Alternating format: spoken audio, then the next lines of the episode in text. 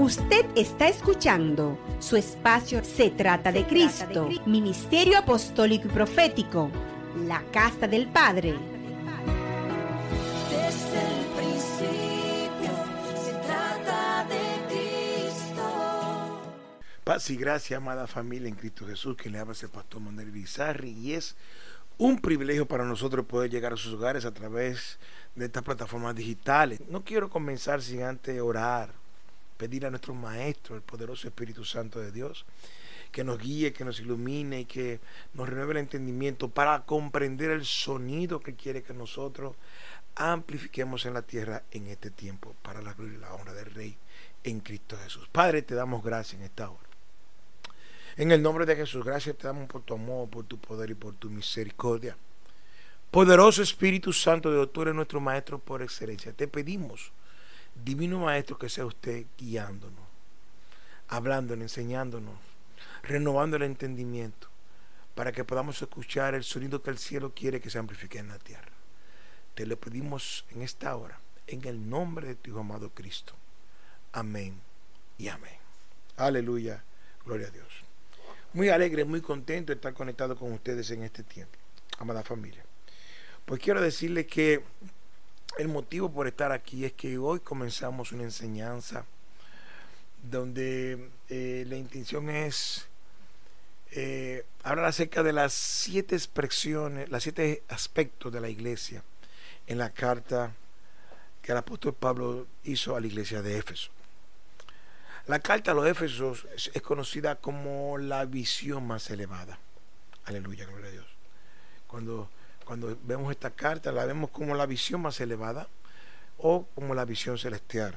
Esta, esta poderosa carta de Éfeso, aleluya, nos enseña, nos habla y nos posiciona en todo lo que somos como iglesia de nuestro Señor Jesucristo. Aleluya, gloria a Dios. Y una de las cosas que hemos podido entender en este tiempo es que la iglesia no es tan importante por lo que hace. La iglesia es importante por lo que ella es. De hecho, tenemos que entender que en esta nueva estación que estamos viviendo, en este nueva, eh, en este nuevo estilo de vida de pandemia, de COVID, de cotidianidad, hemos dejado de hacer muchas cosas como iglesia. Pero el, que, el hecho de que hemos dejado de hacer muchas cosas como iglesia no significa que nosotros hemos dejado de ser iglesia. En el día de hoy queremos hablar acerca de lo que son los siete aspectos de lo que es la iglesia, según lo que está escrito en el libro de Éfesos. Y queremos que entendamos algo. En la carta del libro de los Efesios eh, nos habla desde la perspectiva de lo eterno.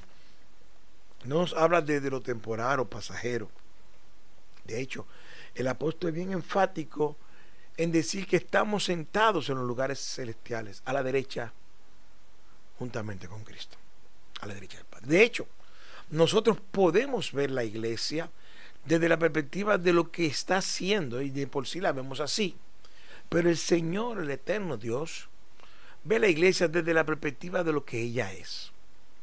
Y quiero que nos acompañen rápidamente al, libro de los Efesios, al capítulo 1, amén, donde estaremos leyendo desde el versículo 22, si no me equivoco, hasta el versículo 23.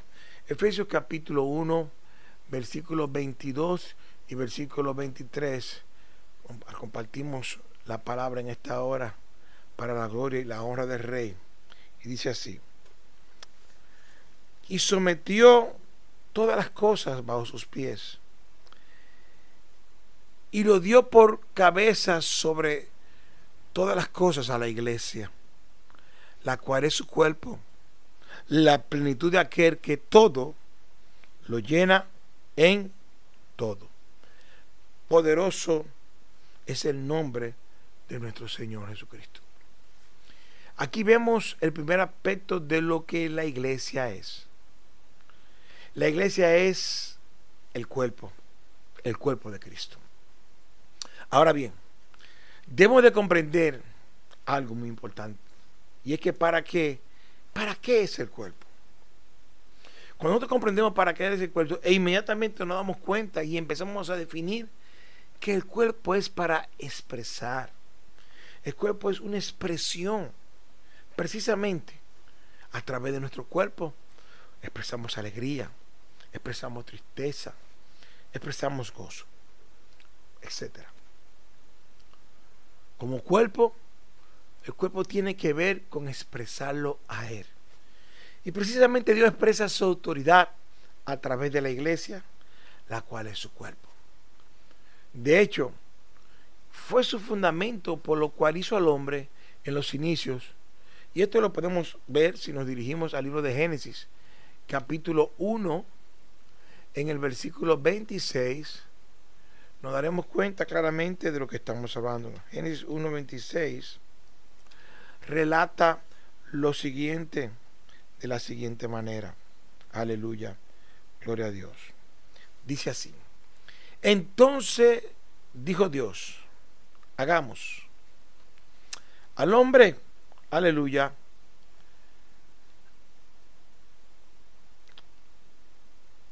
a nuestra imagen, conforme a nuestra semejanza. Y señoré en los peces del mar, las aves de los cielos, en las bestias y en toda la tierra, y en todo animal que se arrastra sobre la tierra. Bendito y alabado sea el nombre de nuestro Señor Jesucristo. Aquí nos está hablando claramente que la idea eterna de Dios era que el hombre representara al Padre a través de su imagen y semejanza y ejerciera dominio. Entonces, ¿qué encontramos aquí? Vemos que la familia persistente tiene una reunión en la eternidad y dice, vamos a hacernos visible a través de una familia en el presente. Y se ponen de acuerdo. Esta familia eterna, persistente, Dios Padre, Hijo y Espíritu, decide hacer al hombre conforme a la imagen y semejanza para, a través de esa creación, lo expresar a Él. Aleluya. Bendito y alabado sea por siempre el nombre de Dios. Entonces nos damos cuenta que el Padre crea una vida, crea un ser humano. Y cuando estudiamos esto vemos que el ser humano fue lo más alto de esa creación. Este ser humano tenía la capacidad de expresar a Dios en su imagen y en su semejanza. Y que pudiese el Señor ejercer el dominio en ese cuerpo que había creado. Infortunadamente sabemos que Adán fracasó en este propósito y cae de su posición. Por eso vemos que el apóstol Pablo habla de esto. Sabemos que Cristo necesita un cuerpo para expresar todo lo que Él es. Y de ahí entender la naturaleza de transformación que Dios quiere traer a nuestra vida como iglesia día a día. ¿Por qué? Porque la iglesia es el cuerpo. Es el cuerpo de Cristo. La iglesia del Señor. Por lo tanto, como cuerpo, tienes que expresarlo a Él. Tenemos que entender claramente que nosotros nacimos para expresarlo a Él. Si algo tenemos que trabajar es buscar día a día el dejar de expresarlo a nosotros mismos para expresarlo a Él. Pues esto no se trata de nosotros, esto se trata de Cristo. Bendito y alabado sea por siempre el nombre de nuestro Señor. Tenemos que entender claramente que el propósito eterno de Dios es que Cristo sea formado en nosotros para poder ser expresado o manifestado a través de nosotros. Es la intención de Dios. Es la intención del Padre. El único objetivo que la iglesia debe de tener como cuerpo es el expresarlo a Él. Quiero darte un ejemplo. Te quiero hablar del guante de cirugía. Aleluya. Gloria a Dios. Cuando tomamos un guante, el guante tiene la forma de la mano. Se hace más o menos los cinco dedos.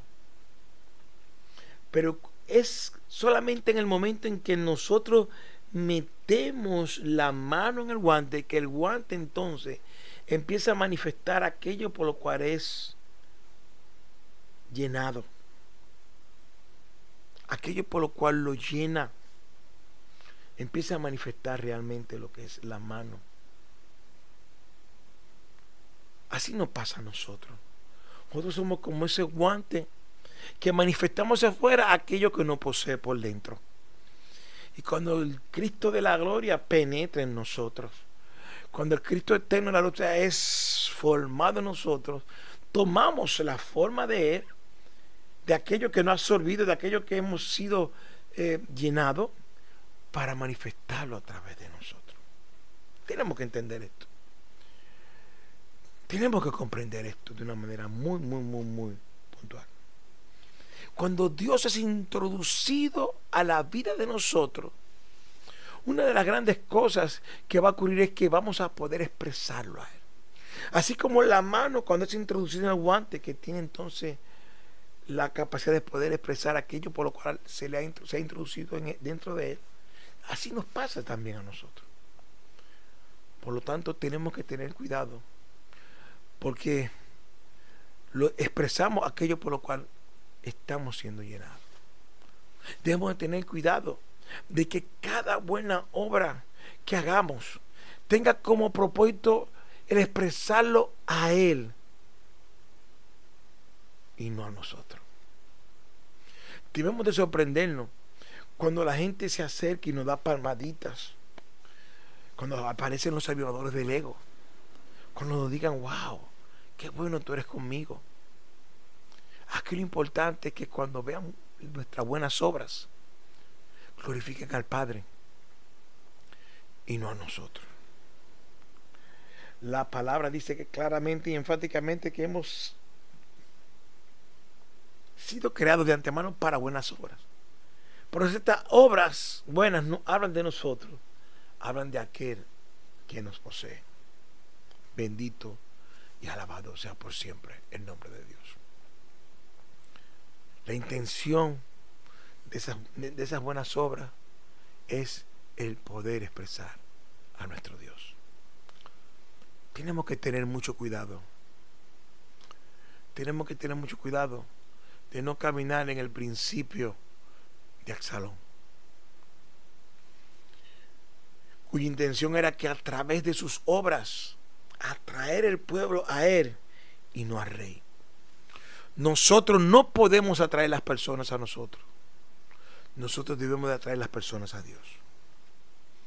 Como cuerpo, la intención del cuerpo de Cristo es que lo podamos expresar a Él. El cuerpo de Cristo es el fruto de la encarnación, de la crucifixión, de la muerte y resurrección y de la ascensión de Cristo. Y luego que Él hace todo eso, Él entra a la iglesia a través de esta forma que somos nosotros, su cuerpo. Y así es como el Señor transmite y engrandece la vida celestial. El ser celestial a través de cada uno de nosotros. Como iglesia del Señor tenemos que entender esto como iglesia Señor somos su cuerpo y como cuerpo solamente podemos reproducirlo a Él. No a nosotros. Es a Él. Y ese es el único propósito. Entender que la iglesia es su cuerpo. Amén. Y allí leímos que la iglesia es su cuerpo. La plenitud. Y esa palabra plenitud es muy linda. Pues aparece en el libro de Efesios Amén. Habla que somos el cuerpo, la plenitud de aquel que llena todo en todo. Ahora, quiero que me acompañen al libro de Efesios capítulo 3. Aleluya. Bendito y alabado sea por siempre el nombre de Cristo. Versículo 8. hay una palabra ahí poderosa, una palabra maravillosa que quiero compartir con ustedes en esta hora, de la siguiente manera. A mí, que soy menos que el más pequeño que todos los santos, me fue dada esta gracia de anunciar entre los gentiles el Evangelio de las inescrutables riquezas de Cristo. Bendito y alabado sea por siempre el nombre de nuestro Señor. Aquí el apóstol Pablo nos habla de las riquezas de Cristo. Habla del Evangelio de las inescrutables riquezas. Y en esencia la riqueza de Cristo es lo que Cristo es. ¿Qué era lo que el apóstol Pablo anunciaba? Cuando el apóstol Pablo anunciaba, lo que anunciaba era Cristo. Y la gente recibía lo que Cristo era en su espíritu y en su vida. Y ahora ellos tenían la capacidad de expresar la plenitud de lo que es Cristo. Lo que el Padre quiere es expresar toda la plenitud de lo que hemos recibido en Cristo Jesús, Señor nuestro. Tenemos que entender lo que habla el apóstol Pedro cuando nos dice que somos linaje escogido, real sacerdocio, nación santa pueblo adquirido con Dios para anunciar las virtudes de aquel que nos sacó o nos llevó de las tinieblas a su luz admirable. No se trata que prediquemos de nosotros. Se trata que hablemos y prediquemos de Cristo. Esto se trata de Cristo. El cuerpo, la iglesia, su primer aspecto es expresarlo a Él, es hablar de Él, es testificar. Básicamente esto fue lo que compartimos el domingo en, la, en la primera parte de los siete aspectos de lo que es la iglesia en la carta a la iglesia de los Efesios. El apóstol Pablo nos revela cosas poderosas y el próximo domingo continuaremos hablando de este tema. Quiero anunciarles que este miércoles tenemos el estudio de la palabra de Dios, como siempre. Y el viernes tenemos, aleluya, gloria a Dios, el servicio de oración en línea a través de Zoom y, retransmitido por la plataforma de Facebook. Estamos muy, muy, muy agradecidos. Estamos muy, muy, muy contentos y esperamos pronto volver a estar con ustedes. Quienes saben ese pastor Manuel Rizar y recuérdense que ya estamos de nuevo en los cultos presenciales. Aleluya. Gloria a Dios. Pero para poder asistir debemos de inscribirnos con tiempo para reservar el cupo. Hay un límite de cupo por el tema de distanciamiento físico. Hay que respetar los protocolos establecidos eh, para este tiempo de pandemia. Así que recuerden que como iglesia tenemos que expresar a Cristo. Yo quiero orar en esta hora y desatar una palabra de sanidad sobre todos aquellos que están enfermos. La palabra dice claramente que por las llagas de Cristo hemos sido curados. Por lo tanto, esa palabra la envío a cada hogar que en esta hora necesita sanidad integral espiritual, física, mental, del alma, donde quiera que económica, una sanidad integral en la vida de cada uno de ustedes, en el nombre de Jesús. Que la paz y la gracia de Dios vayan aumento en su vida, así como la luz de la aurora, y que la bendición de Dios, la cual es Cristo Jesús, alcance la vida y los corazones de todos aquellos que todavía no lo conocen. Recuerden, quien les habla su pastor, Manuel Irizarry, desde la casa del Padre, directamente desde la ciudad de Atomayor del Rey, República Dominicana. Amén. Usted está escuchando su espacio Se trata de Cristo, Ministerio Apostólico y Profético la casa del Padre.